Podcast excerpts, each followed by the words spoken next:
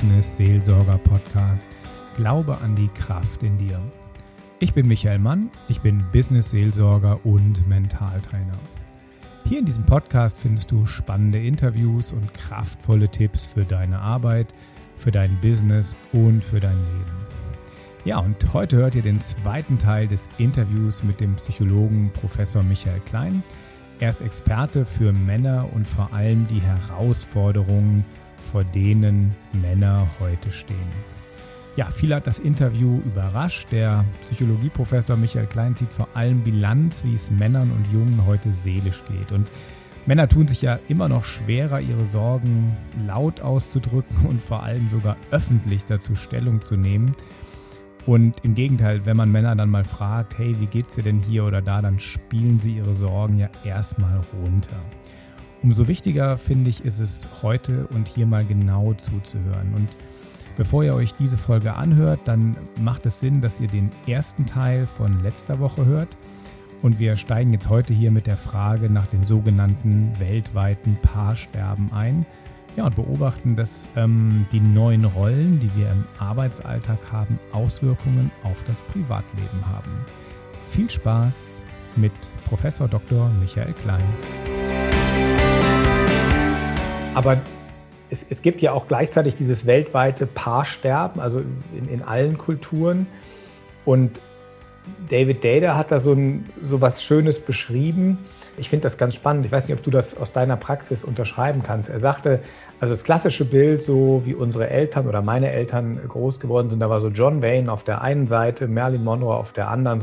Durch die Erziehung in den 70er, 80er Jahren wurden die Männer immer softer, die Frauen immer maskuliner und dann sagt Dada, und dann ist die Anziehungskraft, die, die war dann wie aufgelöst Mhm. Und dann gab es keinen Zusammenhalt mehr in den Partnerschaften. Das heißt, wir haben ein, ein ganz großes Paarsterben und mhm. was sind so die Rezepte, die, die du in deiner Praxis dann Männern gibst? Wie, wie können Männer wieder zurückfinden zu so einer ja, so ihre eigene Men, also quasi auf diesem Pol wieder das, was mhm. sie gelernt haben, an Soft Skills zu behalten und trotzdem wieder eine Anziehungskraft in sich zu erzeugen, die auf Frauen attraktiv wirkt.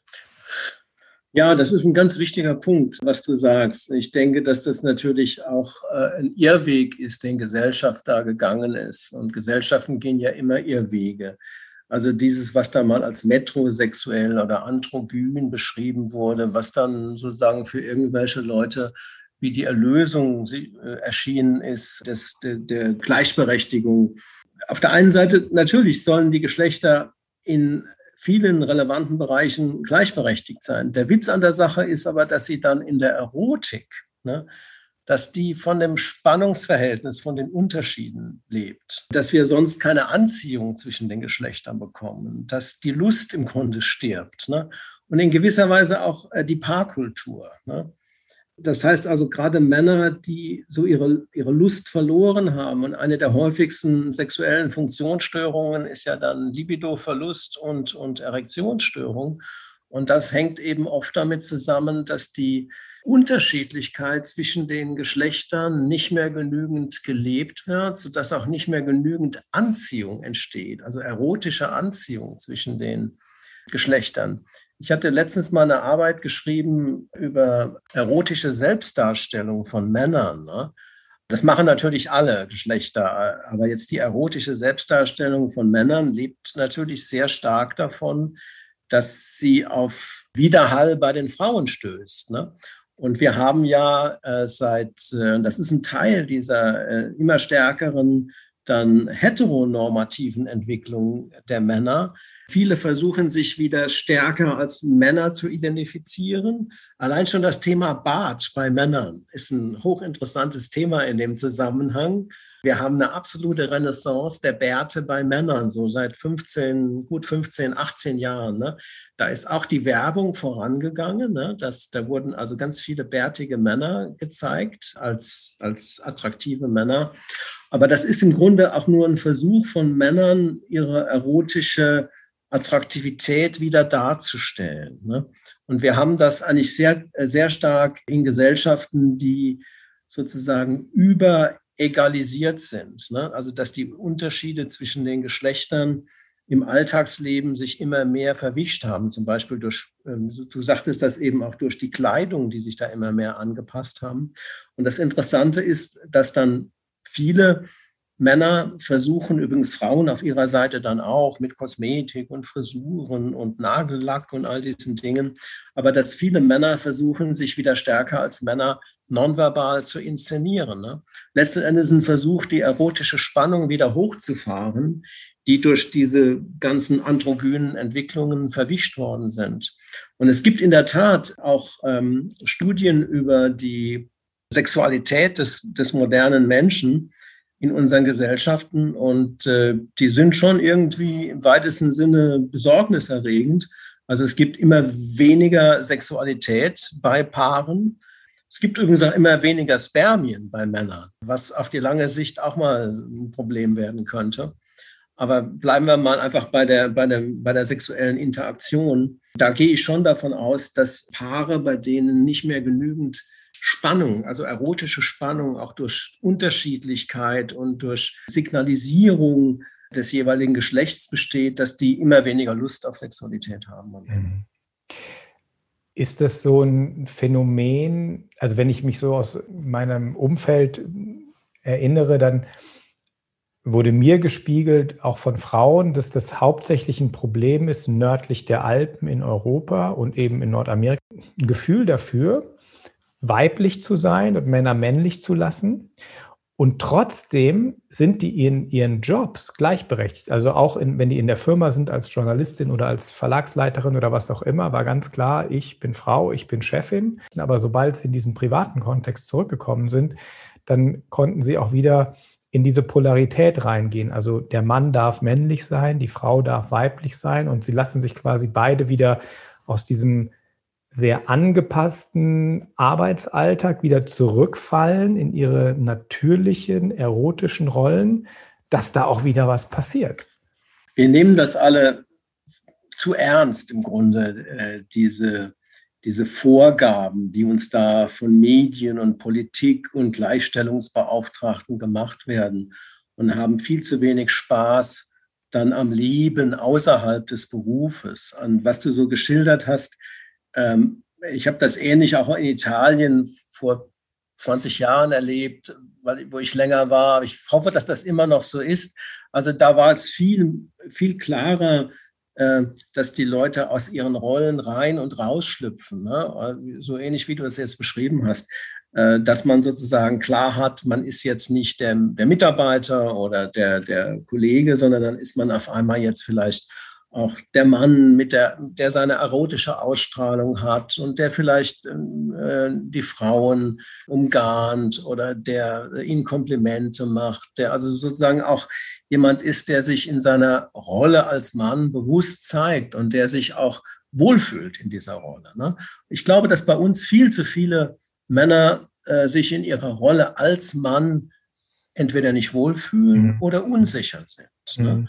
Und mhm. deshalb auch auf dieser Klaviatur, die ja im Grunde so eine Hunderttausende von Jahren alte Choreografie zwischen den Geschlechtern ist. Das hatten sicherlich auch schon unsere Frühmenschen in irgendeiner Form, dass die Menschen bei uns das nicht mehr spielen können und dass sie sich auch übermäßig verbieten, das zu spielen. Und das halte ich für eine bedenkliche äh, äh, Entwicklung. Ich, das ist schön, dass du das sagst. Ich, ich erlebe das auch und beobachte das auch ganz viele Männer, die sich in ihrer Haut als Mann nicht wohlfühlen oder die gar nicht wissen, wie gehe ich mit Männlichkeit um.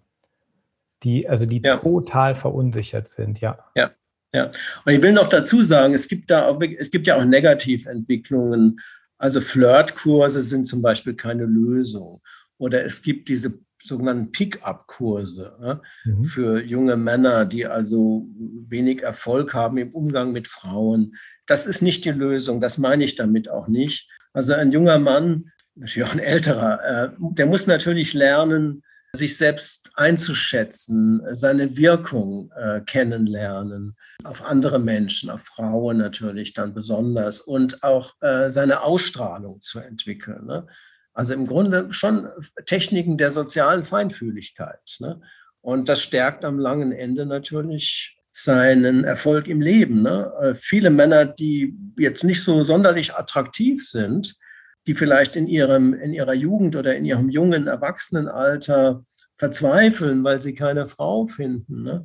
Weil Frauen auf die klassischen Werte nach wie vor überwiegend abfahren. Ne? Also Stärke und symmetrisches Gesicht und Muskeln und äh, Größe vor allen Dingen ist ja Frauen wichtig. Da hat sich nichts dran geändert und wird sich auch nichts dran ändern. Aber viele Männer können, denke ich, äh, mit zunehmendem Lebenserfahrung Ausstrahlung entwickeln. Und das ist mhm. etwas, was eine ungeheuer starke Wirkung zwischenmenschlich und zwischengeschlechtlich hat. Und das muss man ihnen sagen und eben keine äh, Flirtkurse oder Pick-up-Kurse oder sowas. Also nochmal zusammengefasst, Männer entwickelt eure männliche Ausstrahlung, spart euch den Pickup-Kurs. Und was haben dann die Frauen davon, wenn die Männer auf ihre männliche Ausstrahlung acht geben? Was hätten Ganz einfach, sie haben jemanden, der authentisch ist. Okay. Und der dann auch in sich ruhen kann und der auch nicht, was auch so eine seltsame Entwicklung ist, der auch dann nicht vordergründig vielleicht den Feministen gibt. Ne? Mhm was auch eine seltsame Entwicklung ist. Ne? Also ich hab, erlebe auch immer mehr Männer, die ganz schnell bereit sind, sich selbst zu bezichtigen, ne? weil sie vielleicht mal einmal irgendwie den Abwasch nicht gemacht haben oder zweimal oder dreimal oder die Socken nicht weggeräumt haben. Natürlich sollen Paare ähm, lernen oder sollen ihre, ihre Dinge im, im Haushalt und im, im, in der Familie aus, äh, aushandeln und klar machen, wer da welche Verantwortlichkeiten hat. Aber es kann ja nicht, äh, was jetzt auch immer wieder kommt bei dieser Diskussion über sogenannte Care-Arbeit. Ich finde an sich den Begriff schon völlig daneben. Es kann nicht gehen, dass man da mit der Stoppuhr daneben steht. Ne? Also Care-Arbeit bezieht sich auf Kindererziehung, Pflege älterer Menschen und natürlich auch so den Haushalt. Und äh, da muss man gerechte Kompromisse finden. Ne? Aber die, das kann keine Lösung sein, dass das immer mit 50-50 mit der Stoppuhr dann gestoppt wird.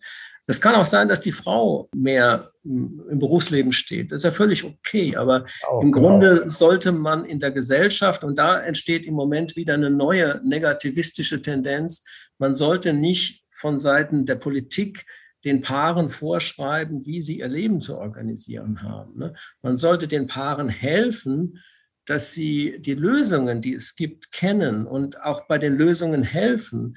Natürlich auch, dass Männer zum Beispiel, die Väter werden, dass die bessere Bedingungen haben, äh, sich um ihre Kinder zu kümmern. Da ist noch viel zu tun an äh, äh Freistellung. zu Hause sind. Ja, genau. Und dass, auch die, die, dass die auch nicht stigmatisiert werden, was immer noch in hohem Maße geschieht, ne? sondern dass sie eben dann in diesen äh, in diesen Rollen auch äh, Erfüllung finden, ohne, also Rolle jetzt als Vater meinetwegen oder als Hausmann, ohne dass sie dann da stigmatisiert werden.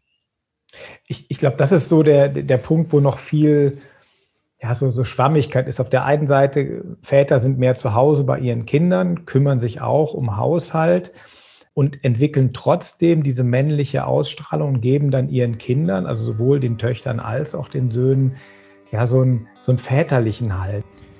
Mir hat es wahnsinnig Spaß gemacht, dieses Interview zu führen und zu schneiden. Es gibt noch einen dritten Teil mit dem Experten und Psychologen für Männer, Professor Dr. Michael Klein.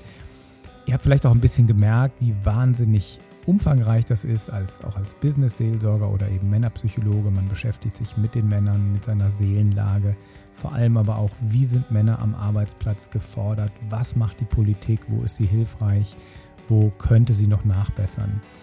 Im dritten und nächsten Teil fangen wir dann an mit dem Thema Väter und was passiert, wenn der Vater nicht anwesend ist, was für ein Defizit dann entsteht. Also es wird bleibt, es wird und bleibt spannend, bleibt also dran. Schickt mir bitte euer Feedback, da bin ich sehr daran interessiert. Und ihr findet alle Informationen über Michael Mann auch unten über, Entschuldigung, ich verwechsel das über Michael Klein, Professor Dr. Michael Klein, ähm, unten in den Show Notes. Dann könnt ihr mit ihm auch nochmal Kontakt aufnehmen. Also, ich wünsche euch alles Gute, euer Michael Mann vom Business Seelsorger Podcast.